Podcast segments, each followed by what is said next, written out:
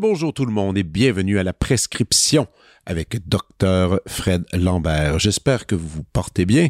On est maintenant plongé, bien plongé dans le mois de février. Euh, Peut-être petite déprime de votre côté, euh, mais euh, on est capable de passer à travers comme, tout le monde. Aujourd'hui, moi, je célèbre une nouvelle amitié. Très difficile hein, quand même d'affirmer ça haut et fort à 43 ans. Habituellement, on, on est fidèle, on est fidèle à nos, à nos vieux copains. Mais moi, je, laisse toujours ma porte ouverte. Euh, Je me dis qu'il y a toujours encore de la place pour rencontrer des gens euh, incroyables, fascinants, avec qui j'ai envie de connecter. Et ma grande euh, découverte d'amitié 2023, elle est arrivée, elle est arrivée pendant le mois de décembre, alors que j'étais engagé pour un contrat de musique.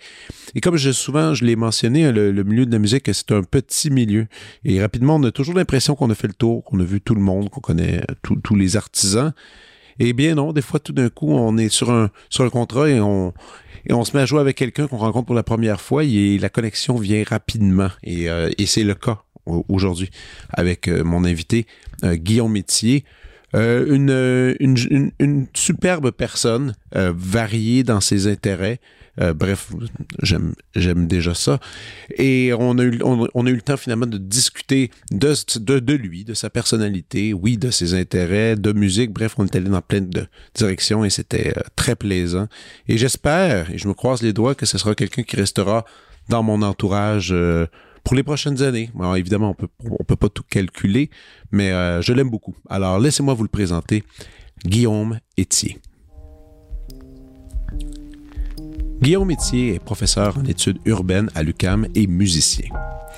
Il est spécialiste en théorie urbaine et ses recherches s'intéressent aux formes urbaines sous le regard de la sociologie. En plus de deux postdoctorats réalisés à l'école d'architecture de l'Université d'Édimbourg et à l'Université McGill, il a soutenu une thèse qui lui a valu les prix Félix Lambert, thèse de l'année sur l'étude de l'architecture au Canada, et Jean-Pierre Collin, thèse de l'année en études urbaines du réseau Ville-Région-Monde. Ses recherches actuelles portent sur les mutations urbaines sous la culture numérique, dont les axes de recherche ont trait à la connectivité, au placemaking et à la réinvention des tiers-lieux dans les villes. En 2022, il publie La ville analogique, repenser l'urbanité à l'ère numérique, chez Atelier 10, un essai republié depuis en France aux éditions L'Apogée. En tant que batteur, il a joué dans une quarantaine d'albums et accompagné sur scène de nombreux artistes tels que Jimmy Hunt, Catherine Leduc, Pierre Lapointe, Chocolat, Evelyne Brochu, Philippe B., Marie Davidson et bien d'autres. Voici ma conversation avec Guillaume Etier.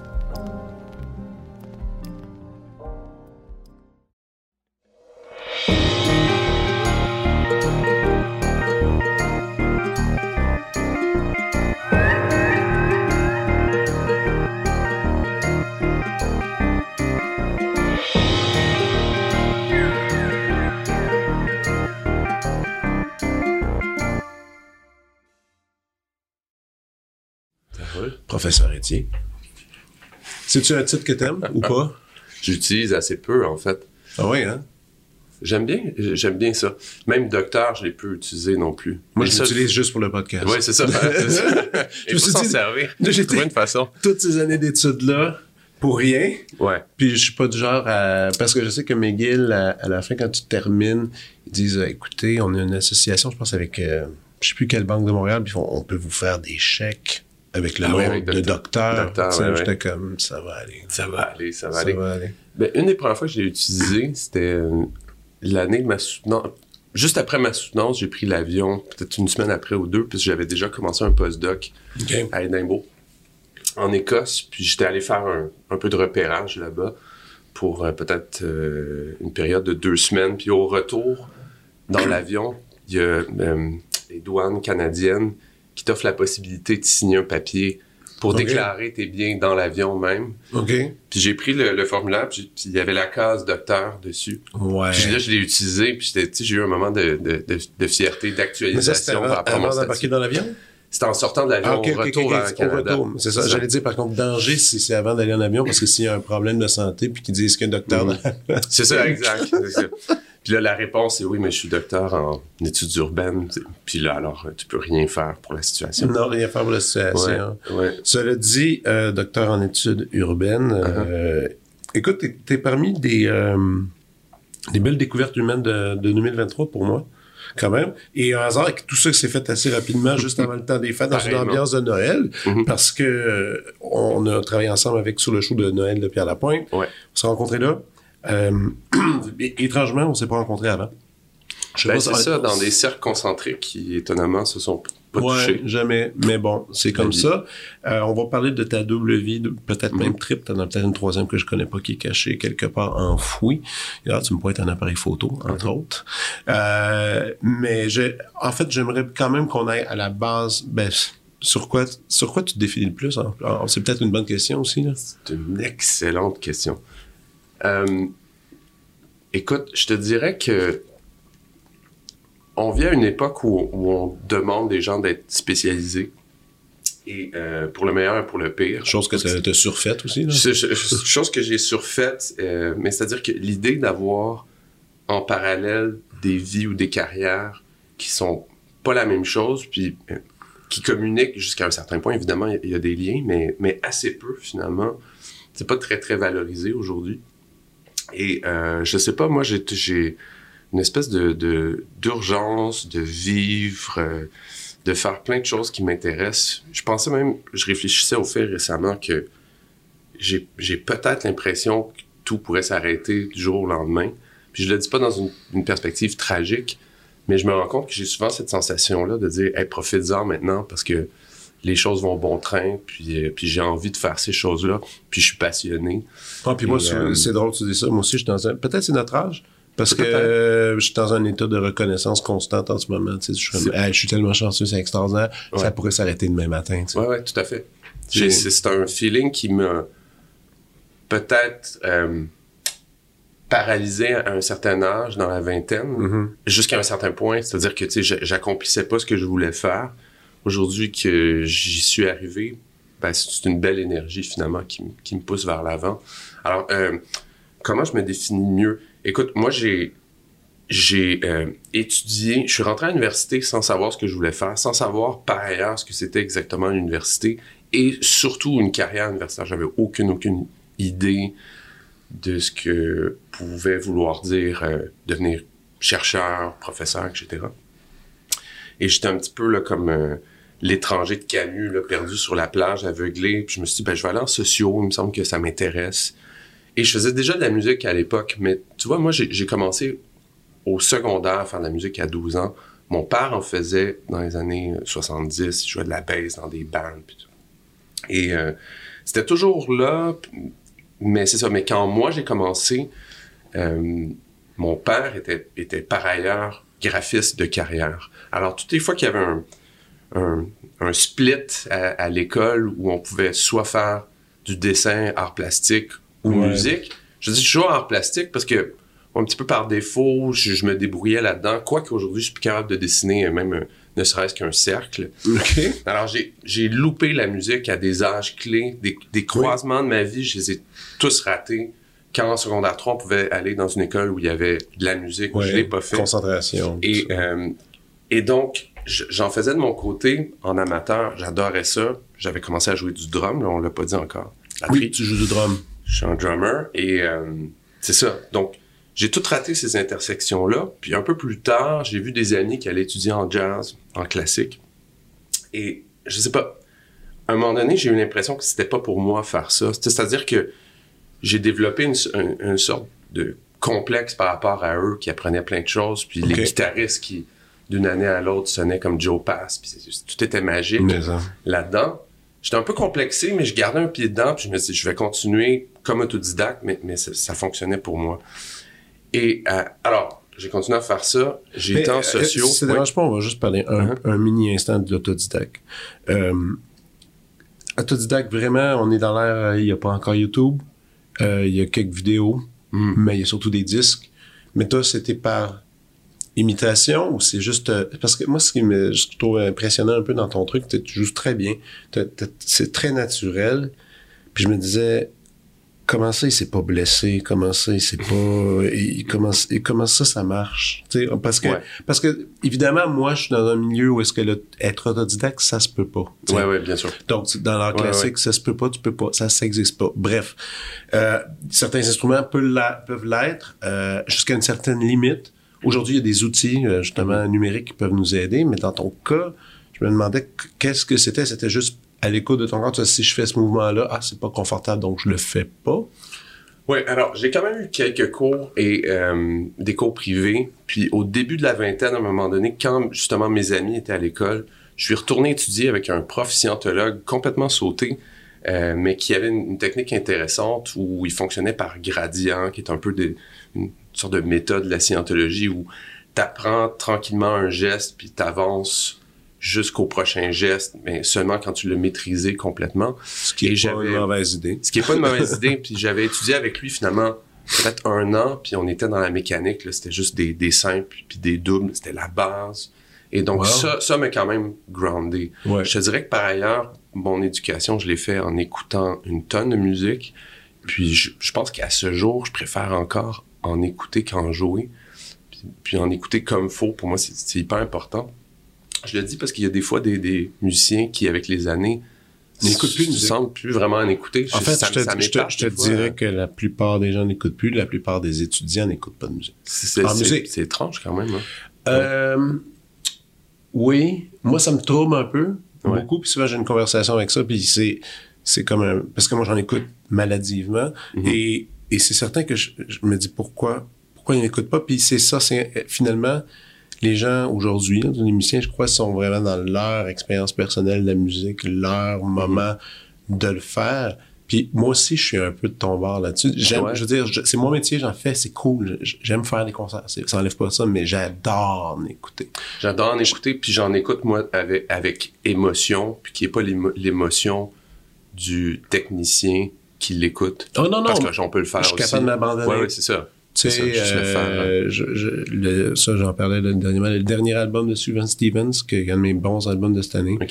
Je l'ai écouté. Je me, je me, tu sais, j'étais pas, j'étais pas en train de faire ah ouais le beat de drum puis ah, la couleur de, de des corps. Mm-hmm. Non, rien. Je me laissais Juste euh, l'image, l'univers, j'acceptais tout ce qu'ils proposaient, puis c'était super. Puis ça, c'est fun d'être capable de faire ça encore. C'est formidable. Comme les gens qui vont, les réalisateurs ou les réalisatrices qui, qui regardent des films, qui sont capables d'abord de, de, mhm. faire ah le travelling là, il était pas très beau.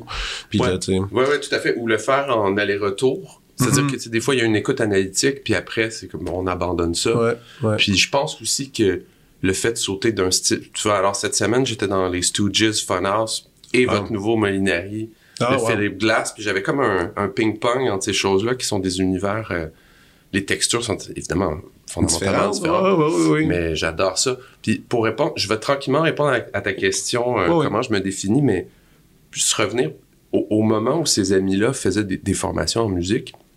C'était très bien, puis ils développaient une aisance par rapport à l'instrument que fondamentalement, à ce jour, euh, je crois que je l'ai, en fait, parce que je, m'amuse aujourd'hui. Mais il y avait, une, confiance en soi qui venait avec le fait de dire, tiens, on a exploré tel style, puis le, hard bop, c'est ça. On l'a compris, puis on passe à autre chose. Mais bizarrement, les années passaient, parce que moi, j'ai commencé à enregistrer tôt aussi, puis là, j'ai développé un, un, artisanat pour jouer en studio euh, qui, euh, au fond, qui, qui pouvait pas être enseigné jusqu'à un certain point, il fallait le faire. Ouais, et tu vois, récemment, j'étais, je regardais dans mon dossier euh, artistique qui est le, la, ah, le système pour euh, donner des droits voisins pour les musiciens accompagnateurs, c'est ce que je suis aujourd'hui. Là, je découvrais que j'ai joué sur 52 disques. Finalement, c'est quand même, j'en ai fait beaucoup.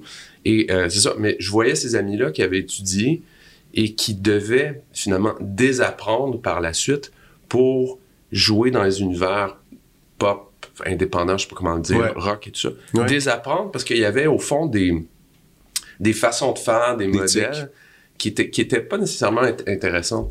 Une, mhm. fois, une fois sur disque ou même sur scène. Et euh, c'est ça. Puis donc, moi, ce statut-là de, de, de, disons, d'autodidacte faisait en sorte que je, pouvais naviguer là-dedans. Puis j'avais même pas à désapprendre, jusqu'à un certain point. Alors ça, ça me rendait euh, assez à l'aise. Et ça. Et parallèlement, étudié à sociaux? J'ai étudié à sociaux, puis la première année, j'ai pas aimé ça, je savais pas ce que je faisais là. Puis j'ai eu un déclic la deuxième année, deux cours en simultané, dont euh, un cours avec un prof ici à l'UQAM qui est devenu mon co-directeur de, thèse, ultimement, qui s'appelle Jean-François Côté, et euh, des mentors qui ont commencé à m'accompagner. Et je me suis découvert moi-même dans ce, dans ce monde-là à l'université. Et dans un contexte où on me laissait davantage de liberté. Puis je me rendais compte que quand, quand j'essayais de me plier au cadre, tu vois, ça revient un peu à la musique. Quand j'essaie de faire ce qu'on est supposé faire, j'excelle pas. Euh, mais si on me donne la liberté de dire va explorer des choses, va lire les livres qui tentent, euh, pour moi, là, tout, d'un coup, je me, je me dévoile à, moi-même. Ça s'est passé, là, c'était un déclic intellectuel. Puis là, tout d'un coup, les notes ont explosé. j'ai vu, j'ai vu dans le brouillard du futur, j'ai vu tout d'un coup une ligne avec la maîtrise. Puis, puis encore là, ça, ça allait pas vraiment plus loin que ça. Mais je me suis dit, eh, ça se peut. Puis mon déclic à moi, c'était que j'étais en sociaux et j'ai découvert l'architecture. J'ai découvert le, les formes urbaines. Puis je me suis rendu compte que on, on, j'apprenais plein de choses sur les sociétés, les modes de reproduction, les époques, les idéologies. Puis je me rendais compte que à, travers l'architecture, on pouvait lire la société à toutes ces époques. On pouvait regarder une cathédrale gothique puis dire cette, euh, cet édifice-là exprime un rapport à l'au-delà de, la société catholique médiévale. Et d'un euh, temps. Et, d'un temps. Et on pouvait non seulement le faire dans une perspective d'historien de l'art, mais on pouvait le faire en regardant les productions architecturales ou urbanistiques contemporaines, euh, puis voir comment on met en forme là, des idéaux de la société. Littéralement. On veut aller de l'avant, on, met en valeur, euh, je sais pas, le développement durable, la culture, l'écologie. On le pense d'une certaine façon et on le produit en forme. Et là, je me suis dit, waouh, c'est extraordinaire. Alors, moi, je me suis collé à ça. Puis finalement, les choses ont déboulé par, la suite. Par, la suite. Ouais. Et bon, des doctorats, post-doc. Ouais. Là, tu es professeur maintenant depuis, euh, depuis combien d'années? Ça fait quatre ans, ça depuis fait 2019. depuis 2019 euh, à l'UCAM. Et tu as publié euh, plusieurs trucs. En fait, tu as, quand même une longue liste de publications. Celle qu'on va parler un peu, il y en a deux qu'on parle aujourd'hui. La, la ville analogique, qui est un essai Euh, pour, moi, je le dis parce que je l'ai lu, je l'ai lu, puis je n'ai pas toutes ces connaissances-là. Tu, fais un travail, je, je, n'aime pas le mot vulgarisation parce que c'est pas de la vulgarisation en mm-hmm. même temps, c'est pas ça que tu fais. Tu y vas, tu, tu vas dans un, un, énoncé très honnête sur un, sur un sujet qui finalement euh, même si j'ai pas les connaissances, les connaissances, j'étais pas exclu de, de, du discours. J'étais mm. capable d'apprécier euh, le tout. J'avais pas mon dictionnaire au bout des doigts constamment, puis et ça se passait très bien. Ouais, ouais. Euh, non, je l'ai dit, puis c'est un livre court qui, qui, qui, qui se vient, qui amène avec, avec, qui amène beaucoup de, de réflexion.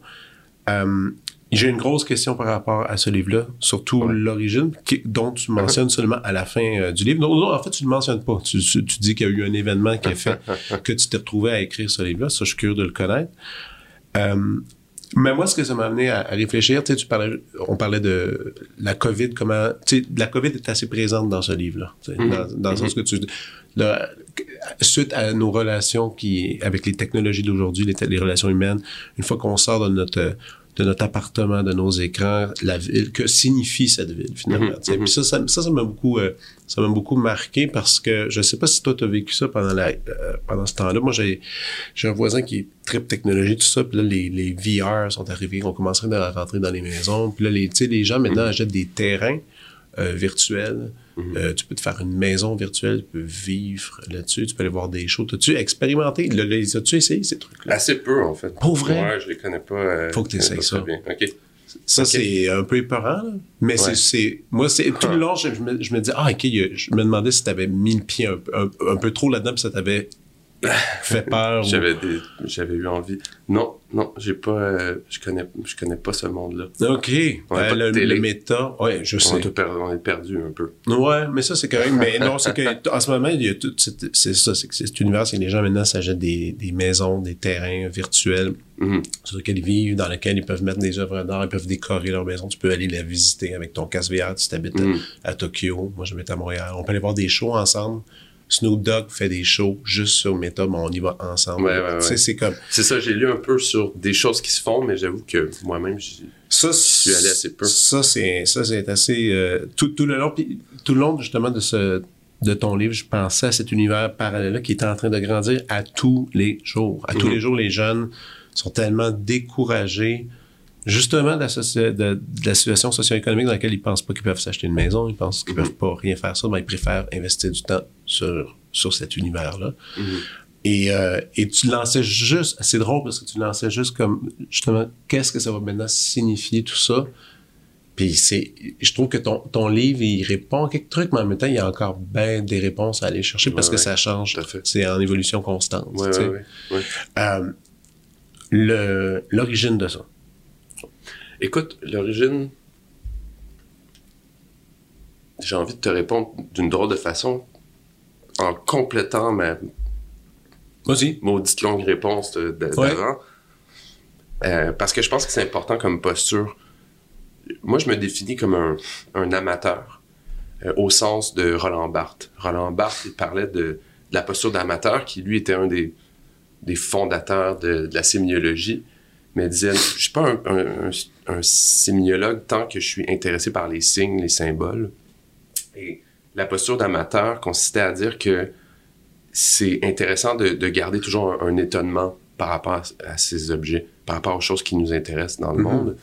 Et je- je- j'essaie de garder ça par rapport à la, à la musique, je la revendique.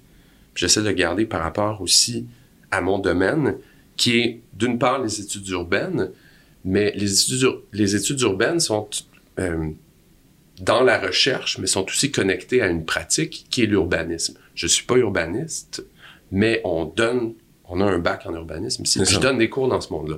J'ai œuvré un petit peu dans, dans, dans l'aménagement au cours des dernières années, mais c'est pas exactement euh, C'est pas ça, c'est pas ça ton, pas mon ton premier travail, emploi. c'est ça. Il y a des choses que je, que je connais pas, puis c'est- bien correct qu'on... Je donne plutôt des cours de, de théorie, réflexion sur la ville, de Mhm. manière générale. Et le, le point de départ, ça a été un étonnement euh, qui était de me dire, on, est en train de, d'enseigner l'urbanisme, comment la ville se fait aujourd'hui. On constate effectivement que les technologies on en rajoute dans les villes. Il y a des senseurs un peu partout. On a l'impression qu'il faut, d'une façon ou d'une autre, s'adapter à cette nouvelle réalité numérique, en, donc en numérisant la ville, puis euh, en rendant ces, ces technologies-là plus importantes jusqu'à un certain point. Et je me disais, c'est étonnant parce que fondamentalement, depuis une dizaine, quinzaine d'années, depuis l'arrivée des, des téléphones intelligents, l'explosion des médias sociaux, ça se passe à peu près en même temps à la fin des années 2000. On est, l'espace public est complètement en train de se migrer, euh, est complètement en train de migrer vers le virtuel. Hein, les, les débats de société se passent en ligne désormais. Les gens interagissent davantage, en, non seulement davantage en ligne, mais je lisais une étude euh, récemment qui, qui indiquait que dans la séquence de rencontres des gens plus jeunes, on se connaît davantage en ligne maintenant avant de se connaître en personne. Oui. Ce qui était évidemment l'inverse. Ce que je vis aussi. Même pour les jeunes, mais même, à mon âge, il y a des gens que je connais beaucoup plus en ligne qu'en réel. Tout à fait. Et mon étonnement, c'est-à-dire, il y a tout ça qui est en train de changer. Puis quand on pense à la ville concrète, on, on- c'est comme un point aveugle. C'est comme si on se souciait pas de cette transformation-là qui, pour les villes, quand je dis ville, c'est très large. Nos milieux de vie concrets, c'est un, changement qui est aussi fondamental que l'arrivée de la voiture individuelle euh, dans les villes. Oui. Je me dis, c'est très étrange. Je vous donne un exemple dans le livre à un moment donné en disant, euh, tu sais, si on passe la journée à la maison, j'avais tiré ça d'un livre là, de Nicholas Mack, un petit passage, j'avais fait, ah, c'est- c'est tellement intéressant. Il dit, si on passe la journée à la maison, sur son laptop, euh, couché dans le lit, on travaille, euh, bon, on échange des mails, on travaille, on va acheter des choses en ligne, on donne son opinion, on lit des articles, bah, bah, bah, on fait tout ça, on interagit avec euh, 150 personnes, puis si on ferme le laptop à la fin de la journée, puis on va prendre une marche dans le quartier, la question est la suivante. Quel est l'espace public, puis quel est l'espace privé? C'est comme s'il y avait un total renversement. L'espace public qui est chez soi, euh, sur son laptop, Oui. et jusqu'à un certain point, Le privé. le quartier, ouais, c'est ça, devient une extension de l'espace résidentiel. Puis je pense que, ce que par rapport à ta question euh, de, la, de, la, COVID, je pense que ce qu'on a vu à ce moment-là, c'est une explosion effectivement de notre euh, sociabilité en ligne. Oui. Mais je pense que parallèlement, on a vu que les gens avaient peut-être envie d'occuper davantage leur milieu de vie, euh, d'inviter des gens dans des parcs pour des barbecues ou pour Oui. des fêtes, chose qu'on faisait peu avant. Pendant la COVID, toi, t'as-tu, euh, je sais que tu as des jeunes enfants comme moi. Ouais. Moi, j'ai, moi, j'ai, j'ai jamais autant exploré ma ville que pendant la COVID. Même chose. J'ai, euh, je partais tôt le matin, je mettais ma plus jeune euh, dans, dans, dans le vélo en arrière, puis là, on allait dans le vieux port, c'était vide, il y avait personne. Puis c'est drôle que tu dises ça. Moi, je, je me, je sentais, je sentais que la ville m'appartenait. C'était vraiment le sentiment. C'était comme j'ai dit, est à moi la ville pour, pour, pour ce moment-ci. Puis Ouais. moi, j'ai commencé à jogger pendant ce temps-là. Puis quand je joguais Mhm. très tôt, à 5h30 du matin, j'allais courir, puis je disais, à Montréal, elle est à moi, il n'y a personne. Montréal est à moi. Mhm. Puis ça, c'est un feeling. Puis ma fille, encore, on a, ma, ma plus jeune, on en reparle parce que des fois, le matin, on va chercher des croissants, mettons, tôt le matin, dimanche matin. Dimanche matin, tout le monde dehors, il n'y a pas de voiture. Puis même, puis tu sais, j'en parlais, puis elle disait, elle disait, ah, ça, c'est ton moment préféré quand il n'y a personne. Je dis, ouais, parce que je dis, c'est à moi. C'est bizarre, c'est un drôle de... C'est- Puis c'est ça. C'est Ouais. justement, ça, ça, ça, ça démontre ça. Nous, on a passé quelques mois avec ma fille qui avait 5 ans, euh, non, pas vrai, 7 ans, Ouais. dans un chantier de, du Campus 1000 qui était pas loin de chez moi. Puis on a créé tout un univers. Ah oui. elle, appelait ça, elle, elle appelait ça son petit territoire. Ah ouais. Puis alors, ça a été euh, fabuleux. Donc, c'est comme si on a, au fond, accéléré des choses qui étaient déjà en cours, mais moi, j'avais déjà commencé à écrire le livre. En fait, j'avais déjà eu l'idée à ce moment-là. Ça germait tranquillement. Alors, le, le vrai catalyseur, pour moi, était personnel aussi, puis je l'ai- je l'évoque dans le livre au début en disant qu'on a, qu'on a vécu une tragédie, puis je le, je le rappelle un petit peu à la fin. Puis pour la petite histoire, au départ, euh, j'avais pas envie de parler de ça, j'avais, Ouais. j'avais peur d'être impudique euh, ou de placer euh, les lecteurs dans une position de, de sympathie à mon égard. Mais surtout dès le début du livre, là, dès le début du ah, livre en disant c'est ça, on a vécu quelque chose de terrible, puis donc là maintenant vous allez m'écouter. Je voulais pas que ça soit ça, puis à un, à un moment donné, avec l'éditrice, j'ai envoyé un courriel parce qu'elle savait pas, puis ça faisait des mois qu'on qu'on travaillait ensemble, qu'on échangeait. Puis j'ai tout d'un coup, j'ai compris qu'il fallait que je lui dise ça. C'était peut-être important pour expliquer d'autres choses. Je lui avais écrit un mail, puis qui était assez bien formulé. Tu sais, quand tu prends le temps d'écrire un mail, Ah ils sont bien formulés. Il était assez bien formulé, puis elle me dit Hey, ça, ce passage-là, on pourrait le mettre dans le livre. Puis on- elle l'avait fait. Puis j'étais pas à l'aise au début, puis finalement, j'ai aimé la formule, mais en n'indiquant pas finalement ce que c'était. Alors, c'est que, c'est ça, en, en 2017, on a, on a perdu un enfant. Perdu une fille qui était en, en pleine santé, euh, rendue à terme de la naissance, même dépassé le, le terme. Euh, bon, en tout cas, Oh, ma, ma copine, euh, le- essentiellement, euh, on, on l'a perdue. En fait, elle a survécu plusieurs jours Mhm. en pleine santé, mais il y avait finalement rien à faire. Puis bon, ça, ça l'a fait complètement basculer notre vie. Puis pour moi, ça l'a renforcé un, un- des- une émotion que j'avais déjà par rapport à ces questions-là qui s'est euh, solidifiée tout d'un coup. D'une part, l'idée que j'avais besoin, évidemment, de mes proches, des amis, mais j'avais besoin d'une vie quartier. Pour moi, c'était important euh, de d'exister dans un réseau social qui est un, un peu plus vaste, où on a des gens qu'on connaît fondamentalement pas beaucoup, mais à qui on pouvait parler sur une, une base quotidienne. Et euh, j'ai découvert, redécouvert ce réseau-là dans les années su- suivantes. Et pour moi, ça a été super salvateur. J'avais besoin de ça. J'avais besoin de me déconnecter aussi euh, davantage. J'avais l'impression que, comme tout le monde, le, mon téléphone était rentré dans ma vie sans que j'en ai décidé quoi que ce soit. Ça avait pris le dessus. Puis je me rendais compte dans ce contexte-là qui était, qui était pas facile. En plus, là, tu sais, j'avais pas de poste encore, poste doc. ouais. T'imagines un peu là, le- une sorte de précarité un peu étrange. Et euh, tu sais, parce que je suis, je pense que j'ai fait une entrevue d'embauche un mois après, après ce qui est arrivé. J'avais pas de travail à ce moment-là. Puis j'ai pleuré dans l'entrevue d'embauche. C'était un moment un peu euh, embêtant. Puis ils m'ont pas eu en plus, mais tant pis pour eux. J'ai bien fait de- d'aller travailler travailler ailleurs finalement. Et, euh, mais je me rendais compte dans ce contexte-là que c'était super anxiogène de cette connectivité constante. Je me rendais compte que j'utilisais davantage mon téléphone quand j'allais pas bien. Puis à un moment donné, je me suis dit, ça suffit. Ça, c'est drôle, hein? Ouais. Ouais.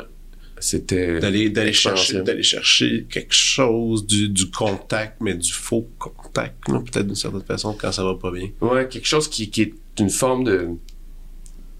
Tout le monde est dans une posture d'auto-valorisation versus autrui. Puis c'est, dur à gérer finalement parce que tout le, monde a, tout le monde a des émotions, tout le monde a ses tragédies, a ses drames aussi. Ça, je le conçois. Puis à un moment donné, je me dis, je me disais, pourquoi, pourquoi est-ce qu'on est à ce point attiré par ça? Puis pourquoi est-ce qu'on on n'a pas la, pourquoi est-ce qu'on a peu la possibilité de, de, de zébrer notre vie de pause numérique, de moments où on est déconnecté? Pourquoi ça, c'est devenu... La, normalité, c'est d'être constamment disponible pour autrui, tu sais, en tout temps? Oui. J'ai eu ça encore cet été. euh, J'étais euh, dans un chalet chez Catherine Leduc, Oui. que tu as déjà reçu, Ben oui. au lac des Pines. J'allais faire un tour du lac euh, en kayak avec ma famille, puis là, je me suis dit... Là, j'avais le dilemme avant de partir. Je disais, ah, est-ce que je prends mon téléphone? Puis, ah. Là, je me suis dit, ah, je vais, je vais pas le prendre parce que si je l'échappe dans l'eau, là, Ah je oui. vais être mal pris. Avec raison. Je je l'ai pas pris, je l'ai laissé sur le quai. Je pars en kayak de mer. Le, le tour prend peut-être euh, une heure et demie en tout en kayak. Je pars à mi-chemin, je me rends compte qu'il y avait une livraison d'un frigo au chalet. C'était supposé être ce matin-là. J'avais pas mon téléphone. Puis là, je me suis dit, ah non, j'ai pas mon téléphone, je suis mal pris. Puis là, je me suis dit, comment ça se fait que ce dilemme-là fait en sorte qu'on on perd tout le temps quand on n'est pas connecté? Tu vois, si j'étais pas Ouais. si complètement satisfait de, me, de, de ma virée, parce que j'étais en situation, au fond, de d'ubiquité, Ouais. ou enfin, il était attendu de moi que, que je le sois. Et ça m'a, moi, ça m'a embêté, finalement. C'est quand la dernière fois que tu l'as fermé plus qu'une journée, mettons, ton cellulaire? Tu te souviens-tu? Non, parce que je le fais assez peu, finalement. C'est un luxe de se déconnecter. Moi, je l'ai fait cet Ouais. été avec ma blonde. On est allé faire un camping avec des amis, en tout cas une traversée, puis on, est, on, laissait, on devait laisser la voiture. On a laissé des selles dans la voiture. Je sais pas si c'est Ah. responsable. Mais, euh, et on est parti euh, sept, c'était-tu sept? Non, c'était cinq jours. C'était vraiment merveilleux. Wow. Ouais, cinq Ben jours. C'était parfait. C'était comme. euh, puis là, tu revenais, puis tu prenais le cellulaire, puis tu le regardes. C'est, c'est des drôles de rectangles, hein, quand même. Ouais, ouais, c'est. Puis il, il crée bien une drôle de misère parce que moi souvent je me quand je- si, si je prends le métro puis je vois le fameux le fameux truc là, plein de gens qui Ouais. regardent tout ça, tu sais c'est une image une image forte, triste, bizarre. Les gens les gens les gens pourtant tout le monde veut de l'attention, Exact. mais ils la veulent pas réelle. là. C'est bizarre ça. Et, et c'est ça qui me frappe, moi. Je- Tandis que si on réfléchit au lien entre le numérique et la ville, on pense juste aux senseurs qu'on rajoute. Moi, je pense que c'est ça, la nouveauté fondamentale. On, on manœuvre dans nos milieux de vie désormais en étant constamment dans une situation d'ubiquité. C'est-à-dire, on est à la fois ici, mais connecté à un ailleurs. Puis on l'est en ce moment. Là, on a non, nos non, téléphones t'as pas loin, aller, ben oui. S'il y avait une urgence, on, on, on Cela dit, serait cela dit, je veux dire qu'il Ouais. y a, de- devant moi, il y, a, il y a deux objets que je Ouais. possède pas, que je veux avoir pour pouvoir être moins décon- euh, pour être plus déconnecté. T'as une montre. Oui. Ça, tu vois, à, que j'ai craindre en plus. Ben, mais pas- de moi, j'ai, dedans. moi, j'ai, aban- j'ai abandonné ça, ça fait longtemps, puis je commence à me redire, parce que c'est devenu, c'est devenu aussi mon temps, là. Tu Ouais, c'est ouais, comme ouais. ça, je regarde le temps. Une montre, ça réglerait bien des problèmes. Alors, Et- si tu sors ton épisode assez rapidement, tu vas peut-être en recevoir une pour Noël. Ah, ça, vrai. Ouh, je vais y penser. Et t'as un appareil photo. Oui. Un vrai. Oui, ok. Alors, lui, c'est numérique. Je fais de l'argentique aussi. Puis, euh, pour moi, faire de la photo, qui est un, là, un vrai total hobby, quoi que je l'utilise un peu dans mon travail, mais pour moi, la photo de rue, c'est une, c'est l'occasion de, de, de se mettre en vibration avec le monde. Moi, j'appelle ça rentrer en mode contemplatif. Et euh, c'est une, c'est une- un extraordinaire outil pour se grounder puis sentir les choses, remarquer la, la- la- la beauté de l'éphémère, des contacts, des rencontres, des, des superpositions étranges qui arrivent tout d'un coup. Donc, c'est un outil pour moi. C'est une façon, à mon sens, de, de se déconnecter aussi. Parce que souvent, quand on voit quelqu'un avec un appareil photo, on dire, ah, c'est un touriste. C'est tout de suite, les gens vont penser à, à cette image, mais c'est vrai que ça peut être une, ça peut donner une raison de prendre une, quand tu prends une marche, tu t'amènes toujours, t'amènes toujours ta caméra? J'essaie de l'avoir le plus possible parce qu'apparemment que c'est le bon truc pour s'améliorer. Les meilleurs photographes, c'est ceux qui ont l'appareil photo. Constamment. c'est assez vrai. Euh, mais ouais, non, j'aime garder la possibilité de, de m'émerveiller. Euh, même des, des, Alors, je me rends compte, par tu vois, je vais beaucoup en ligne quand, quand je me sens pas bien je me suis rendu compte que les journées où je suis fatigué, ça, ça va pas, je prends pas de photos. Fin de la journée, il n'y a rien. Ah. Puis, quand, puis à l'inverse, quand, quand, ça va bien, puis je me sens inspiré, puis j'ai une belle émotion, euh, là, je suis disponible pour ça. Je suis en contact. c'est un bel outil pour apprendre à regarder, étudier la ville. D'ailleurs, j'utilise dans mes recherches, j'utilise beaucoup la photographie. Euh, je m'intéresse euh, dans les approches sur la ville à des, un courant émergent qu'on appelle la théorie des assemblages. En tout cas, je m'inscris là-dedans où, où traditionnellement, j'ouvre une fenêtre que, que oh, non, vas-y, vas-y, vas-y, vas-y. Traditionnellement, pour étudier la ville, on a des gens qui viennent des, des sciences de l'aménagement, qui sont des, justement, architectes urbanistes, designers urbains, qui vont regarder la, la ville comme un espace concret, à penser dans, dans la perspective d'une utilisation X ou Y, donc, on aménage des lieux en imaginant ce que les gens vont faire sur place. Donc, on a d'un côté ces gens-là, j'oppose exagérément parce que c'est pas si tranché que ça. Non, non. Mais il y a quand même des tendances, des gens qui viennent de là. Puis on a des gens qui vont venir de la géographie, d'anthropologie, sociologie, etc., qui vont étudier la, la ville. En fait, pour eux, la ville, c'est d'abord des gens qui habitent dans un espace, puis vont s'intéresser aux humains.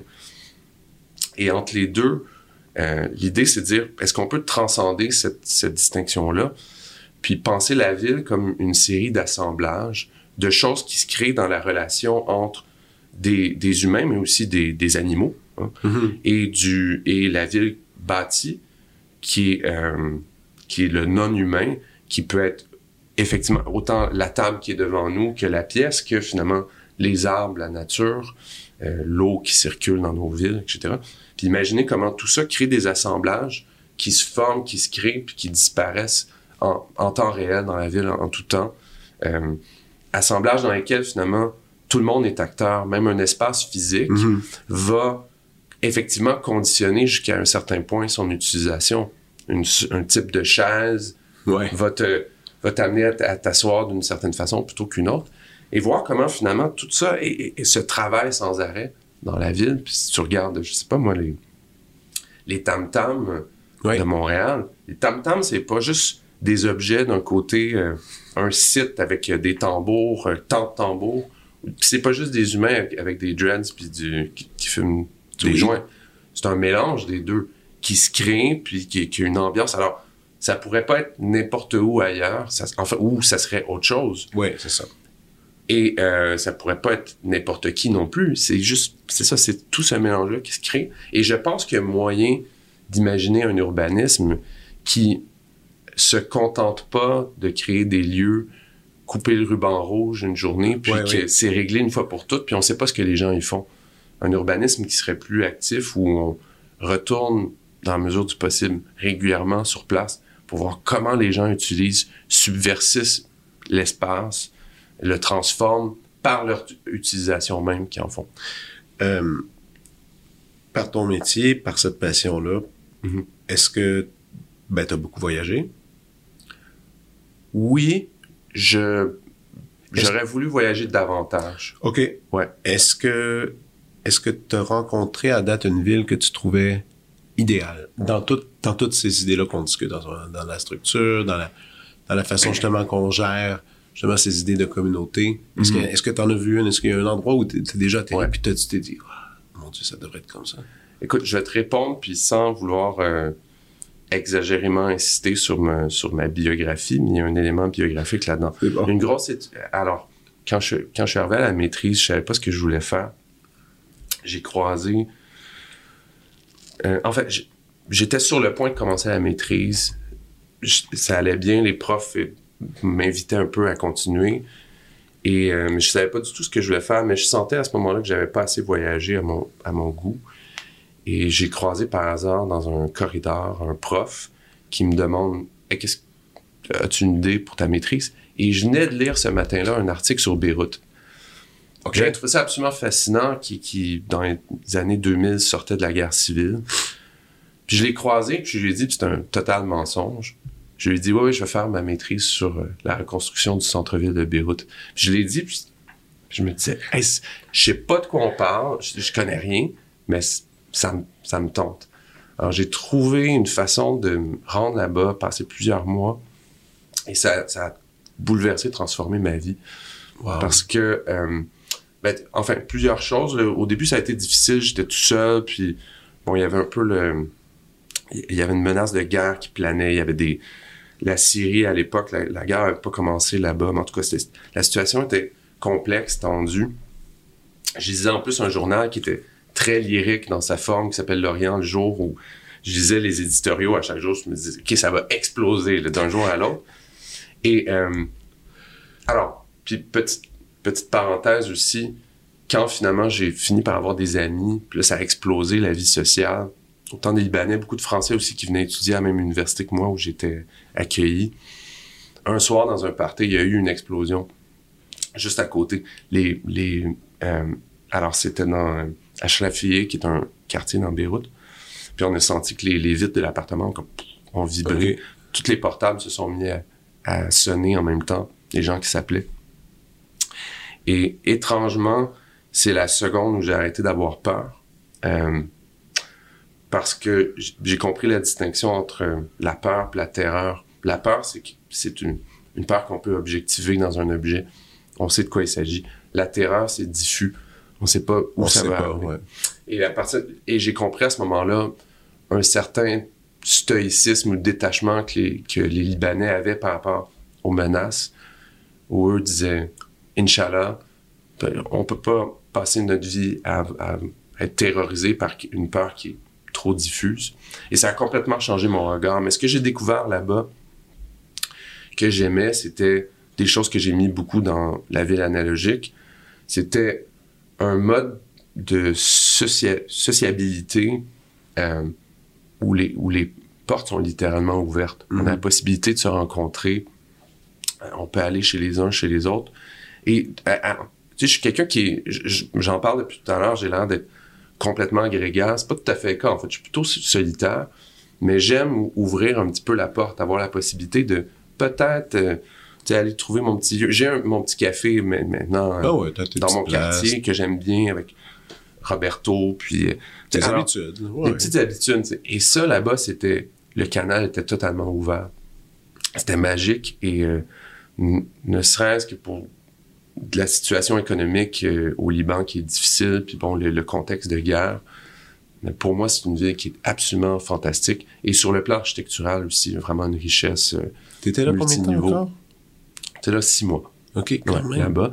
Et donc, j'ai fait ma, mé- mon mémoire sur la reconstruction, puis c'est devenu mon, pardon, mon, mon premier livre par la suite, Wow. ma première publication. Peux-tu parler de ta publication de Toronto? Non, ça, ça, ça c'est, c'est après le... C'est bon, à mon doctorat, Ah oui, mais est-ce qu'on Ouais, peut en jaser un peu? avec plaisir. Excellent. Parce que moi, dernièrement, avait depuis la, la pandémie, étrangement, avec Molinari, on, on s'est mis à travailler énormément à Toronto dans les deux, deux dernières années. Beaucoup d'allers-retours, aller travailler là. Puis moi, c'est une ville qui, avant la pandémie, m'était très indifférente. Peut-être parce que justement, pendant la pandémie, je me suis mis à plus comprendre ma propre ville. Et, euh, et là, je suis terriblement amoureux de Toronto. Mhm. C'est une ville qui me charme beaucoup pour... euh, par son fonctionnement, la façon qu'elle se développe, euh, la richesse culturelle, la propreté, c'est pas rien. C'est quand même impressionnant comment ils gèrent ça, les transports en commun. Bref, je, je pourrais aller la liste. La liste est longue. Moi, j'étais curieux de savoir où tu te plaçais par rapport à ton. Probablement, probablement, il y a ce papier-là que, que, je, que je vais entamer. Là. Moi, je, je vais juste Ouais. sortir, il y a là, juste le mot Toronto qui est là. là.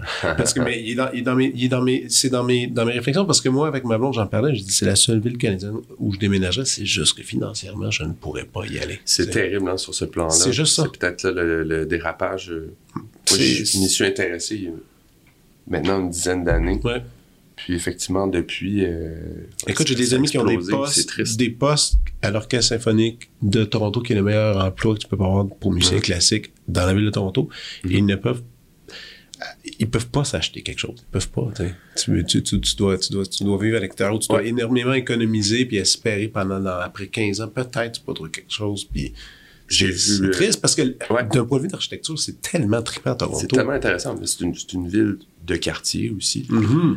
Moi, j'ai vu, il y a une nouvelle université francophone à Toronto, puis ils ont de la difficulté à recruter des profs d'université qui se disent, OK, mais je vais habiter là, ils gagnent bien leur vie, on s'entend, mais c'est même pas bonne chance là, pour euh, habiter, euh, non pas dans, la troisième couronne.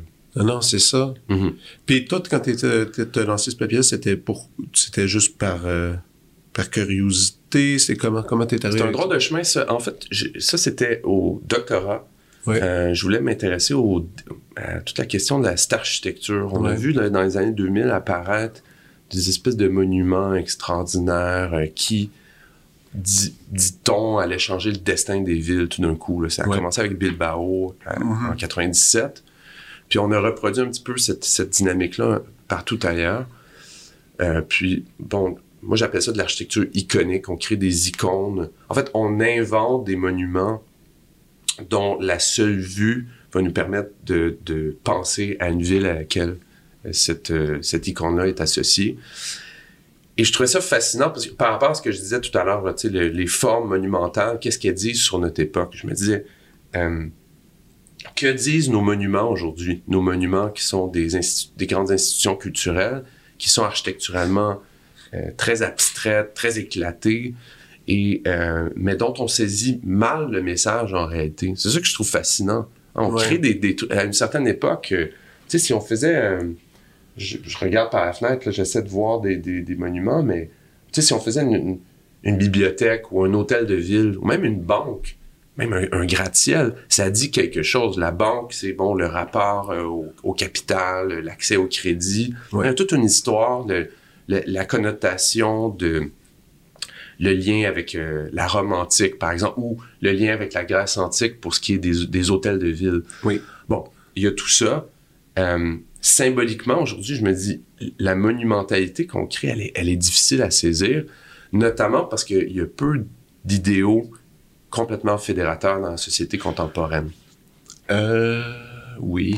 Peut-être les, L'environnement. Peut-être l'environnement. Peut-être la oui, culture. ça, parce que c'est sûr que religion, on oublie ça parce que c'est. On oublie ça. Ouais, c'est à côté. T'as raison. L'environnement. Mais pour créer quoi exactement aussi? Alors, c'est ça. C'est un peu la confusion dans laquelle devant laquelle on se trouvait. Et, je me, et, alors, au départ, je me suis dit, je vais m'intéresser à plein de villes qui sont en train de créer des monuments comme ça. Puis bon, il y avait Hambourg en Allemagne, euh, il y avait Beijing aussi. Puis, à un moment donné, je me suis dit, hey, Toronto, ils le font.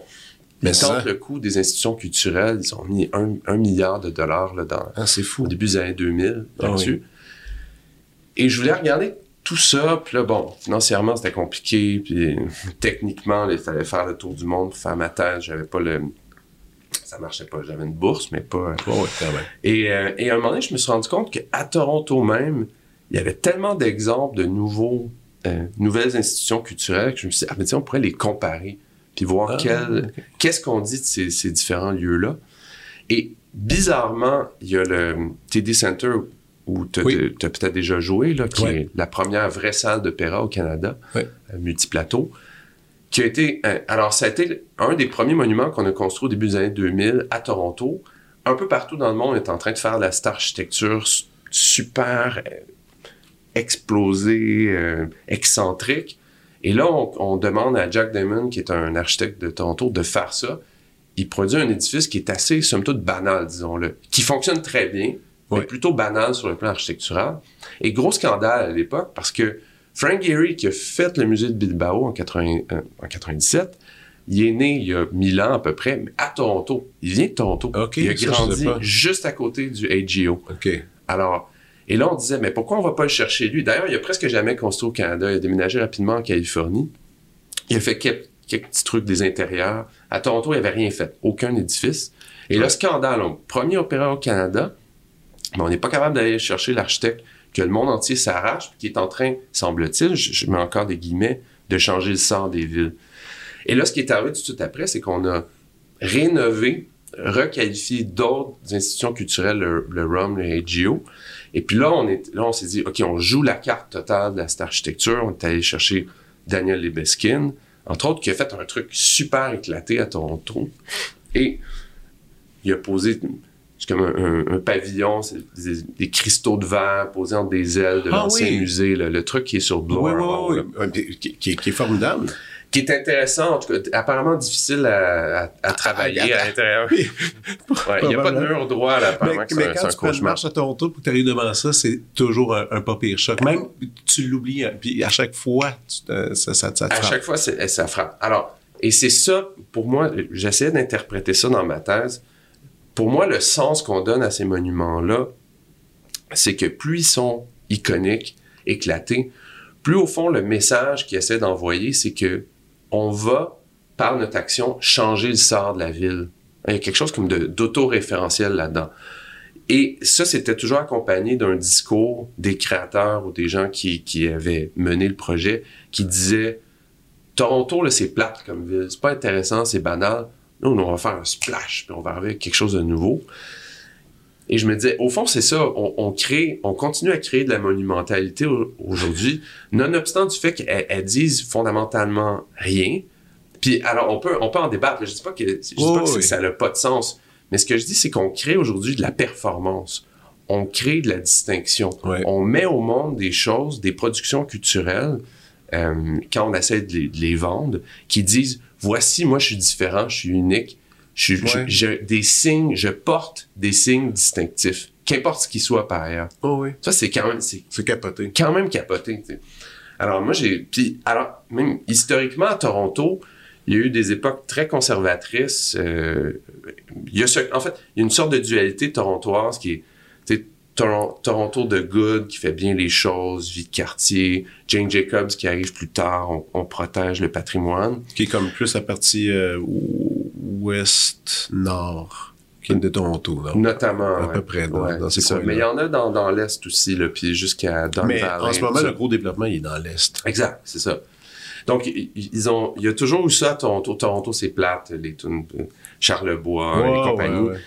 Puis il y a un autre côté où, une fois de temps en temps, on dirait qu'ils essaient de se prouver euh, à, l'échelle du monde.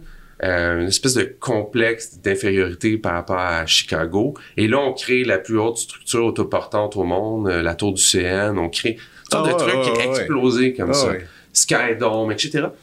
Et il y a toujours eu cette tension-là. Puis là, il y avait un moment à Toronto où tout d'un coup, ah, tu sais, peut-être qu'on est cool, nous aussi, puis on va... Le... Puis là, je le dis, c'est très caricatural, mais on, est capable de créer quelque chose de, funky. Tu sais. ouais. Et euh, c'est ça. c'est tellement différent de Montréal. C'est tellement une oh, autre dynamique. C'est qui fait. Qui... Moi, ça m'a fasciné. La, Parce qu'il euh, y a des tensions à Montréal, mais elles sont d'un tout autre ordre. Oui. Et euh, puis moi, c'est ma ville maintenant. Puis je donne des cours sur Montréal, puis je découvre comment c'est fascinant. Mais oui. En tout cas. Mais euh, ouais, je me suis dit, pourquoi pas Toronto? Je suis allé là-bas un certain temps ça a été ma thèse, finalement. J'ai tout fait sur Toronto. Et euh, voilà, puis c'est devenu un livre après qui ben s'appelle Architecture iconique. Mais c'est le leçons de Toronto. C'est mes, mes, prochaines lectures que j'ai très, très hâte d'entamer. Parce que non, j'aime ça, j'aime ça te lire. Tu t'écris extrêmement bien, puis c'est vraiment. Euh, T'es gêné que je dis ça? Non, non, je suis très, très à l'aise. OK. Continue, continue. tu sais, je, je, parle du fait qu'on veut se distinguer, puis tout le monde essaie de se mettre euh, en, lumière, mais bon, j'en prends un peu. si tu veux bien, on va aller à la prescription. Avec plaisir. Du bien.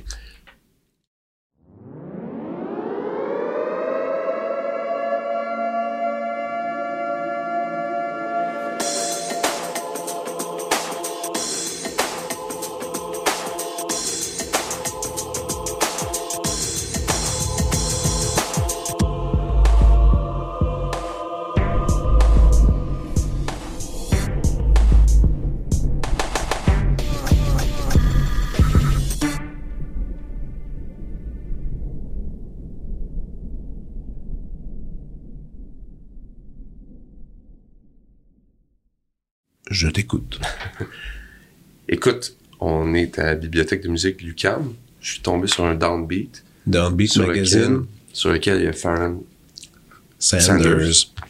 Et euh, je commencerai par ça. À, à mon sens, dans les dernières années, tu as écouté son disque qu'il a fait avec Floating Points, Non.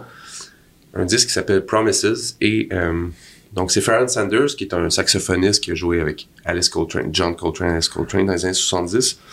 Des albums superbes, euh, qui est avec. euh, donc, il a sorti un, un album qui est sorti, je pense, en 2021 OK. avec Floating Points, qui est un DJ britannique essentiellement, il fait d'autres choses aussi, et l'Orchestre symphonique de Londres. OK. Et c'est une longue pièce en neuf morceaux qui s'appelle Promises. Et à mon sens, là, c'est un, un authentique chef-d'œuvre. Cette œuvre-là, authentique. D'ailleurs, Sanders est mort récemment, puis là, donc, il- j'imagine que c'est pour ça qu'il est sur le cover du, du Downbeat, entre autres. Mhm. Et c'est euh, c'est comme une pièce assez répétitive où tu as une série d'accords joués sur céleste puis d'autres instruments. Une série de notes qui reviennent sans arrêt mais qui n'arrêtent pas de moduler étrangement. Sanders qui rentre là-dedans avec son, son sax ténor et euh, qui improvise autour de ça pendant longtemps avec une espèce de climax à un moment donné où il il y a une séquence après une quinzaine de minutes où il arrête de jouer du sax puis il se met à, à chanter dans le micro puis juste pop, pop, pop, pop, pop, OK. doucement dans le micro. C'est, écoute, moi je, c'est- je l'écoute régulièrement puis j'ai des, des grosses grosses émotions. OK. Et à un moment donné, il y a comme un le l'échange avec le sax s'épuise tranquillement puis tout d'un coup t'as le- l'orchestre symphonique qui rentre OK. avec des arrangements sur cette suite d'accords là. Euh, Mystique. c'est incroyable. Avec un climax, à un moment donné, après peut-être une demi-heure, 35 minutes, parce qu'on peut vraiment l'écouter d'un coup. J'ai la version en vinyle aussi. OK. Il y a un climax avec l'orchestre qui, euh, qui accumule, qui se gonfle de tension, puis euh, qui relâche la tension tout d'un coup. Puis c'est vraiment, là, je, je, je sais pas comment le décrire autrement que d'être vraiment d'avoir... Parce que c'est ça, quand tu as accumulé des choses, puis d'un coup, tu te dis, ah, au fond, c'est pas grave. Exact. Tu sais, quand cette espèce de sensation-là de dire ça va bien aller, finalement, euh, et on l'a musicalement. Total chef-d'œuvre. D'ailleurs, ils avaient fait le, la tête des palmarès un peu partout à cette Ok. époque-là, puis ceux qui l'ont découvert euh, en sont, en sont attachés. OK, mais ça, j'irai, j'irai écouter ça. Je connais, écoute, je, je sais c'est qui, évidemment, là, mais je connais pas Ouais. assez ces enregistrements importants, là. Mhm. Mais j'irai écouter. Cool. Puis après, c'est c'est ça. Après, on- tu peux aller vers d'autres de ses œuvres des années 70, comme euh, Love is Everywhere, entre autres, qui est comme une espèce de chant infini, en tout cas sur un rythme où il répète toujours la même phrase. Mais toi, t'aimes le euh, jazz? T'aimes beaucoup le jazz. Oui, oui, j'aime beaucoup le jazz. Ouais. Mais je sais pas, je pense que ce que. Je sais pas ce que j'aime le plus finalement comme style de musique. Je dirais que 50% de la musique que j'écoute en tout, c'est Claude Debussy. Mhm. Puis le reste, c'est plein. C'est, c'est, c'est un mishmash infini. J'ai un amour infini pour, pour Debussy. Je sais Ah pas ouais. pourquoi ça me. Ça rentre au poste pour moi. Ben Puis oui. toute, son œuvre. Ben euh, oui, oui, mais toute proposition, euh, c'est d'une richesse. Mon gars, dernièrement, on a fait le quatuor de Debussy, puis euh, on, Ah. répé- on répétait. À un moment donné, euh, c'est dans le dernier mouvement, ça va tellement vite. Ouais. c'est- loadé, c'est surchargé. Puis, Debussy joue du piano, bon, sais, il, il écrit ses partitions, c'est très détaillé. À un moment donné, on, on dit, OK, on, va- on va cleaner, on va faire un peu d'intonation. On dit, on, on joue, je pense, quatre fois plus lent, juste pour Mm. tuner chaque accord. Ok. Puis on commence à rouler tout ça. C'était tellement complexe, puis c'était tellement beau, mais tout- à la vraie vitesse, tu pouvais pas entendre tout ce qui se passait à l'intérieur de chacune des voix, comment ça s'échangeait, puis tout ça. On l'a fait une fois, on l'a fait deux fois, on était comme, mais voyons donc, C'est passe? incroyable. Non, non, puis c'était c'était tout dans sa tête, là. Ben, Il y a une finesse dans le langage, je sais pas. Oh, non, Juste la mère. prélude à, à la mer. La mère, la mère de Debussy, je me, le jour que je serais tanné de faire, d'écouter cette pièce-là, j'écouterai plus de musique Ouais. parce que c'est, mais t'es un gars de musique instrumentale, donc plus. Pas, nécessaire, pas nécessairement. Mais Non? je dirais que dans les dernières années, plus ça va mener à une autre suggestion. Mhm. Tu vois, j'ai, Ouais. je suis allé, j'ai pris des vinyles avec moi. Wow! Pour les dirais. montrer, Pour wow! les montrer. Puis je me même, tu sais quoi, je vais te les prêter si ça t'intéresse. Parce No que j'aime ça prêter des disques. Je les lave, puis je les relave après à la maison. Oh my god! Euh, je suis tombé il y a quelques années dans euh, la musique ambiante japonaise. Entre autres, japonaise des années 80 en montant, OK. qui a une couleur particulière. C'est probablement associé à des, des sensations euh, d'enfance. Puis bon, puis c'était Raishi Sakamoto, Oui. qui a pas fait que ça, mais qui, est un- qui était un peu mon point de départ. Puis finalement, bon, dans les dernières années, il y a beaucoup d'albums, notamment via Light in the Attic, qui ont été réédités à nouveau, puis on redécouvre des œuvres. Et la raison pour laquelle j'ai apporté les disques, parce que je veux te parler de deux disques qui n'existent pas vraiment en ligne, en tout cas qui sont pas sur les plateformes de streaming. Euh, un disque ici euh, qui est de Hiroshi Yoshimura. Oui. Euh, un disque qui, a- qui avait été préparé en 83 euh, pour une exposition à Tokyo. Et on lui avait demandé, ah, regarde son look en plus, ça, En ça plus. marche. Alors, c'est parfait. donc, il y a le, un pantalon jusqu'en dessous des, des aisselles, euh, une belle moustache. Et euh, c'est ça. Donc, il a fait de la musique pour une expo qui, euh, qui a été. Je sais pas c'est quoi exactement l'expo, mais c'est de, de la musique. Pour répondre à ta question, j'achète beaucoup de musique pour l'écouter à la maison. Oui. Puis avec les enfants, ça, ça fait partie de nos trucs le, le week-end. Alors, c'est souvent, à plus forte raison, c'est assez doux finalement. Oui. Et, euh, mais c'est pas que ça que je consomme, Oh, oui, je comprends. ultimement. Mais à la maison, ça, c'est extraordinaire. Donc, le disque s'appelle Pier and Loft. Euh, Il y a une reproduction ici du, du port de, de Tokyo, ab- abstraite. Hiroshi Yoshimura. Il y a d'autres de ces disques, dont euh, Five Postcards, qui se trouvent sur les plateformes de stream. Superbe. Celui-là, j'y suis particulièrement euh, attaché. On peut l'écouter sur YouTube dans une qualité qui, est- qui est raisonnable. Il y a peut-être moyen de le trouver en ligne, mais vraiment un truc super. Ok, super quali- cool. Si tu veux, je te le prête. OK, OK. Écouter en douceur à la maison. Oui. Wow, excellent. mais j'ai vu que tu avais un autre. J'en ai un autre qui est un autre. J'ai deux autres suggestions. Vas-y, vas-y, vas-y. Oui. J'ai pensé à ça ce matin, je me suis dit, je vais trouver un T'as truc fouillé dans ta bibliothèque. Ça, c'est un total coup de cœur. Euh, J'ai devant moi un disque de Steve Hyatt qui se trouve difficile, qui se trouve pas en ligne, lui Ok. aussi. En fait, il y a sur My les God, t'es- Internet... T'es vraiment un chasseur de, de, de vinyle, hein? Quand même. Ça, c'est une, une reproduction. L'original se trouve presque plus. C'est devenu un album culte avec les années. Euh, ça s'appelle euh, Down on the Road by the, by the Beach. OK. Et alors, Steve Hyatt, la pochette est, est sublime quand même. oui, vraiment. Steve Hyatt était un photographe britannique, connu en- à partir des années 70 parce qu'il était, il était dans un band, puis bon, il a fait... euh, il y a beaucoup de photos célèbres de, de Hendrix à Isle Ok. of Wight, d'un de ses derniers concerts, qui ont été prises par Hyatt. Hyatt, finalement, a lâché un peu la musique, jouait de la guitare, devenu photographe de mode très connu dans les années 80, puis a inventé cette espèce de style-là. Alors, ça vient qu'un livret, tiens, je vais te le sortir. Tu vas reconnaître un peu Ouais, ouais. le L'espèce de style des années 80 où tu as des photos au flash avec Ouais, euh, des mannequins qui sont super éclairés, mais souvent des, des ciels bleus, azur, extraordinaires. Wow. Et, excuse-moi, ouais, c'est très cool. c'est vraiment devenu une, une esthétique typique des années 80. Vraiment. Et, t'as- et, et, et avec ça, euh, avec ça, il, il était musicien aussi? Il, jouait Donc- des- il allait dans, la- dans quel style musicalement? Voilà, alors, en- lui, il jouait de la guitare, puis en 82, encore une fois, au Japon, tu vois, il y a un drôle de, de lien entre les deux, finalement. Euh, Je pense, pour un événement, il devait organiser un truc et ils lui ont demandé Veux-tu nous faire de la musique d'ambiance pour un, un événement? Puis il a fait ce disque-là que je décrirais comme du. C'est comme de, du Beach Boys, mais psychédélique un peu Ben, puis ambiant. C'est super calme, super doux. Fait que, il joue de la, il joue de la strato, puis Ah, c'est juste comme des ambiances. Et écouter ça, notamment l'été dans un chalet à plus forte raison. J'ai pas de chalet, mais on en Ah. loue des fois. Oui. Ça crée une ambiance de fin d'après- d'après-midi rêveuse, sans fin. Je veux dire, c'est ex- c'est extraordinairement doux. Là. Tu, tu prends doucement une bière, puis t'es- Ouais, ouais, ouais. tu rêves tranquillement. C'est superbe. Et euh, c'est ça, c'est Roll over Beethoven out of the beach. Ouais, c'est ça. c'est une des pistes. il y a un cover euh, assez comique. And this is a guitar album. Déci- ah oui, oui, il est écrit ça dessus. J'adore. j'a- j'adore. ça. C'est J'adore. Ça, c'est bon, c'est parfait. Euh, c'est tellement euh, satisfaisant. Et c'est ça. Puis donc, j'adore le, le photographe, finalement. J'adore le disque. Et ça, ça rentre bien, bien dans la vie.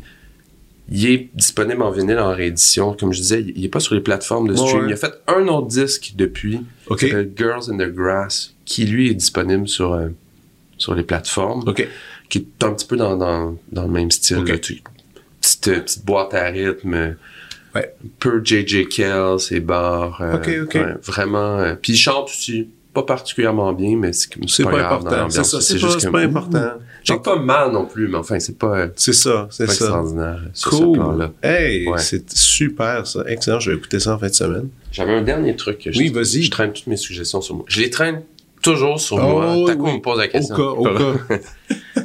Euh, écoute, j'ai euh, Un livre japonais. un, pas, pas? Japonais, c'est un philosophe euh, allemand qui s'appelle Hartmut Rosa, OK. qui est très important aujourd'hui, un des plus grands philosophes au monde, je dirais certainement en Allemagne. Et euh, je dirais que c'est un peu ce petit livre-là, c'est un peu le pendant philosophique euh, de, de la ville analogique. Au fond, en fait, c'est plutôt l'inverse. Moi, j'ai déjà lu Il a fait un livre important il y a plusieurs années sur la résonance. Puis là, il en résume dans une partie de, de, de ses idées dans un livre dans- qui s'appelle Rendre le monde indisponible. Indisponible. Wow. Et euh, son idée, c'est de dire que on, un des moteurs du progrès, euh, puis de, de la modernité, euh, un des moteurs, c'était de, de se saisir du monde, de le comprendre, de le contrôler. Alors, C'est un peu le- le- un des objectifs fondamentaux de la science aussi, Ouais. c'était de objectivement isoler un objet dans le monde, le comprendre, le disséquer, Ouais. euh, pour l'améliorer, le changer et le contrôler aussi. Et euh, ben pour Rosa et pour moi aussi, il y a, il y a une, une sorte de lubie là-dedans qui consiste à penser que on doit être en prise avec le monde sans arrêt, on doit tout comprendre, on doit tout absorber. Et tu sais, suis entouré beaucoup de, de gens qui sont euh, très militants, puis qui se- se saisissent de causes, puis ils le vivent Intensément. intensément. Ouais. Puis je, euh, je trouve qu'il y, a un- il y a un piège à tout ça. Je, salue leur, leur empathie puis leur grande sensibilité, mais l'idée d'être euh, toujours saisi par la nouvelle qui arrive, qui, nous, qui nous rentre dedans, les, les, euh, la- misère dans le monde, les guerres, tout ça, je trouve que c'est un peu une lubie parce que s'en saisir puis dire au monde constamment à quel point on est, on est touché par ça devient aussi une performance qui change pas nécessairement le sort du monde. C'est juste, ça change rien, c'est ça. Alors, je, j'euphémisais le- Oh, ce passage-là. Et je pense qu'on a, on a une responsabilité de euh, d'apprendre justement pour revenir au numérique aussi, d'apprendre à, se- à se détacher du monde pour y revenir puis pour peut-être agir mieux dans le monde. Et euh, ce que Rossa dit, c'est que c'est ça. On a développé ce réflexe-là de toujours essayer de tout comprendre, tout décomposer. Tu sais, le loisir, Ouais, il faut ouais. être productif dans nos loisirs, il faut être proactif dans nos choix de santé, il faut compter ses, ses, ses calories, il faut faire ci, c'est ça. C'est tout ça, là. Puis c'est délirant comme, comme conception du monde. Ça.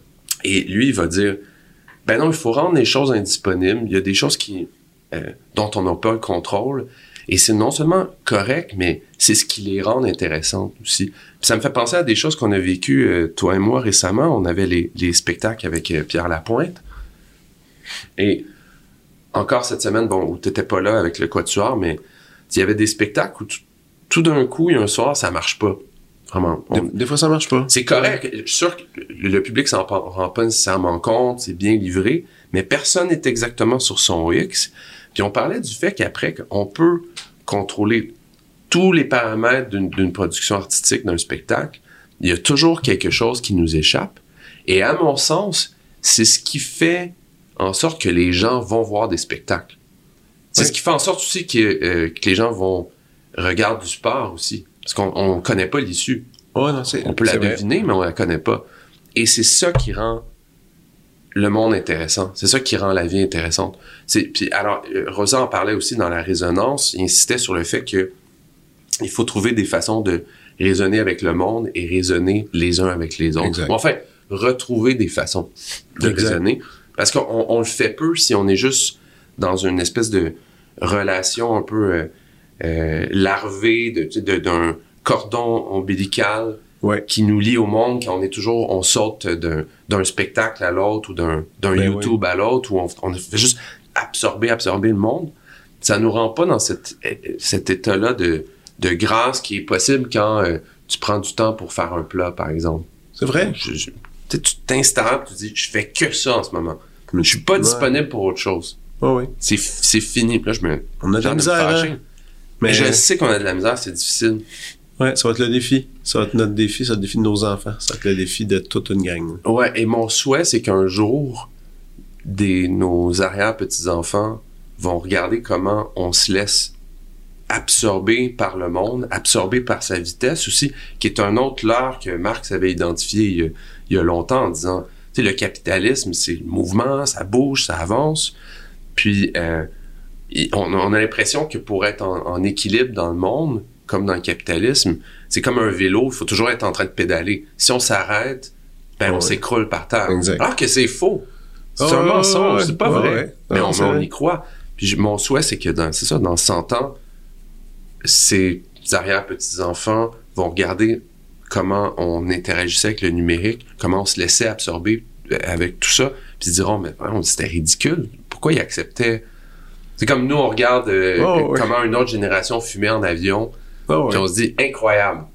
Ou vivaient à côté des, des- dans, dans un quartier ouvrier au 19e siècle. Puis là, c'était pas leur choix, évidemment.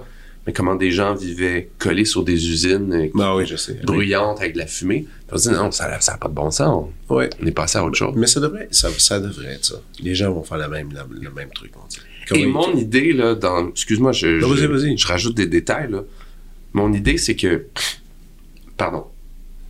Euh, On devrait pas traiter ces questions-là seulement comme un problème de santé publique en disant aux gens coupez votre téléphone des fois ou, ou- ou en forçant les gens ou raj- Ouais. rajoutant des règlements. Moi, mon souhait, c'est que on crée des milieux de vie qui soient assez intéressants, assez riches, qu'on ait passivement l'envie de se déconnecter puis d'aller faire autre chose puis d'accepter que c'est possible d'aller dans une fête puis de mettre son téléphone dans un sac ou Ouais. d'arriver dans un week-end Ouais. de la- de- puis de disparaître en ligne puis que les attentes des autres soient calibrées à ça qu'on Oh. s'attende plus à nous Ah, d'une réactivité Ouais. sans fin c'est ça qu'on exige à soi-même qui fait pour moi ça ça fait pas de sens puis comme je, comme je dis moi je suis pris là-dedans aussi là je suis pas euh, Ah non, non, non. je suis pas au-dessus de, au-dessus de mes affaires. Euh, est- mais quand j'ai l'impression qu'autour de moi, il se passe des choses, ça, c'est ça qui, qui arrive aussi comme Ouais. expérience. Quand t'es bien entouré, puis t'es dans, dans des loges avec des, des nouveaux amis ou des amis, à un moment donné, le téléphone, il prend le bar naturellement. C'est sûr, on jase. On jase. On Ouais. est indisponible. Eh oui. On est ailleurs. Ah oui. Fait que, moi, plus de. Il y, a- il y a des petites sugge- suggestions dans la ville analogique, mais. Puis j'en parle à un moment donné, j'avais travaillé avec Microclimat, qui est une boîte d'architecture, euh, puis d'autres amis euh, aussi, sur un projet où on devait imaginer des infrastructures du futur, puis là, pour une exposition, puis tout le monde était dans Ah, on va être super connecté, puis euh, euh, on va des réseaux verts partout. Puis je dis Soit, mais peut-être que le luxe dans le futur, ça va être la capacité de se déconnecter. Puis non pas Mais hein. non pas seulement pour les gens qui ont un chalet, mais pour tout le monde. hein. Il faut que ça soit inclusif. Puis on avait imaginé un projet un peu fou. On se disait, pourquoi pas commencer avec les, les, les stations de métro? Elles sont partout dans une ville. C'est des lieux de transit. Ouais. Pourquoi pas créer sur, au-dessus de chaque station de métro euh, des espèces de structures où, il y a, où les espèces de jardins suspendus, où on aurait la possibilité soit d'aller dans le métro ou monter à un moment dans ces espaces-là de calme, de repos, où les signaux seraient brouillés, puis on pourrait prendre 5-10 minutes par jour de contemplation, garder la ville autour de nous. Là, on avait imaginé ça, on appelait ça l'échangeur. En tout cas, on s'est- c'était amusant. C'était éclaté, puis ça avait été un autre des pièces dans ma tête qui me disait oui, oui, da- davantage, davantage de déconnexion dans les villes. Je pense que ça va être voulu, souhaité, dans une époque où, où on a déjà des caméras de surveillance qui nous suivent sans arrêt, qui sont même capables d'identifier des comportements potentiellement euh, Dangereux, ou oui. déviants. Je veux dire, c'est assez extraordinaire qu'on accepte tout ça passivement, alors que on a peut-être envie qu'on nous foute la paix un peu. Aujourd'hui, je, vais rete- je vais tenir un paquet de trucs, mais il y a une phrase que j'ai bien aimée. Quand je suis sur mon sel, souvent, c'est parce que je suis pas bien. Je suis malheureux. Peut-être, peut-être c'est. En tout cas, j'espère Mm. qu'il y en a qui écoutent ça puis qui vont peut-être se dire, Hey, c'est tout ça moi aussi ou pas là? En tout cas, moi, je réalise que c'est. Je partage ça Ouais. en écoutant un podcast. Ouais, exact. sur mon sel. All right. Merci beaucoup. À Bon. bientôt. Salut. Vous venez d'écouter La prescription avec Dr Fred Lambert. À l'animation, Frédéric Lambert. Réalisation, montage, recherche et bon conseil, Olivier Chamberlain. Au logo, Joël Vaudreuil. La musique, le groupe Crab. Jérôme Minière, Philippe B., Ben Guillaume Beaulieu et Vincent Vertefeuille. Merci d'avoir été à l'écoute et à bientôt.